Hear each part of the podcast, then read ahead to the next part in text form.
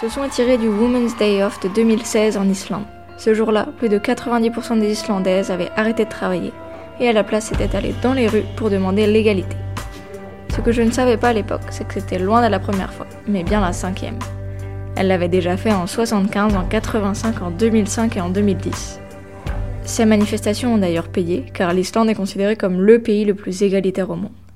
Quand en 2018 j'ai créé mon podcast, j'avais envie de partir à la découverte, et je l'ai d'ailleurs fait pendant un an. Nous partons à la découverte du Festival intergalactique de l'image alternative. Nous partons à la découverte du Paris Podcast Festival. Festival Expresso. Mais j'avais envie d'aller plus loin, de repousser mes limites de partir à l'aventure. C'est donc ce que j'ai fait le 18 juillet dernier, en partant pour un mois de tournage en Islande. Good afternoon, dear passengers. Welcome aboard this Icelandair Boeing 757 named Lucky. The estimated flight time to Keflavik, Iceland today is 3 hours and 5 minutes, and the connecting command is Friðrik Ómarsson. My name is Katrin Sigurðardóttir, and I'm the supervisor on this flight.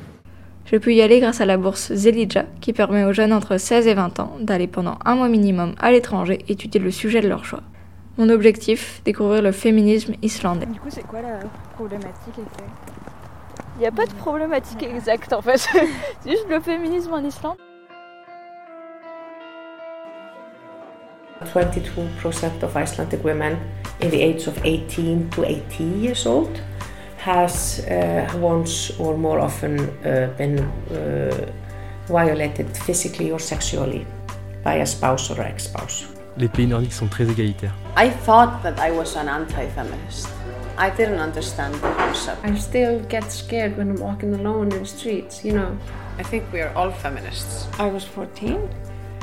Um, they marched against the patriarchy down with the other protesters. And I remember reading about this in the papers. And then I was really fascinated. Alors voilà, je retourne en tournage et je vous donne rendez-vous le 7 septembre pour le premier épisode. Il sera en anglais, mais ne vous inquiétez pas, la traduction arrive bientôt. Bon été et à bientôt pour de nouvelles découvertes.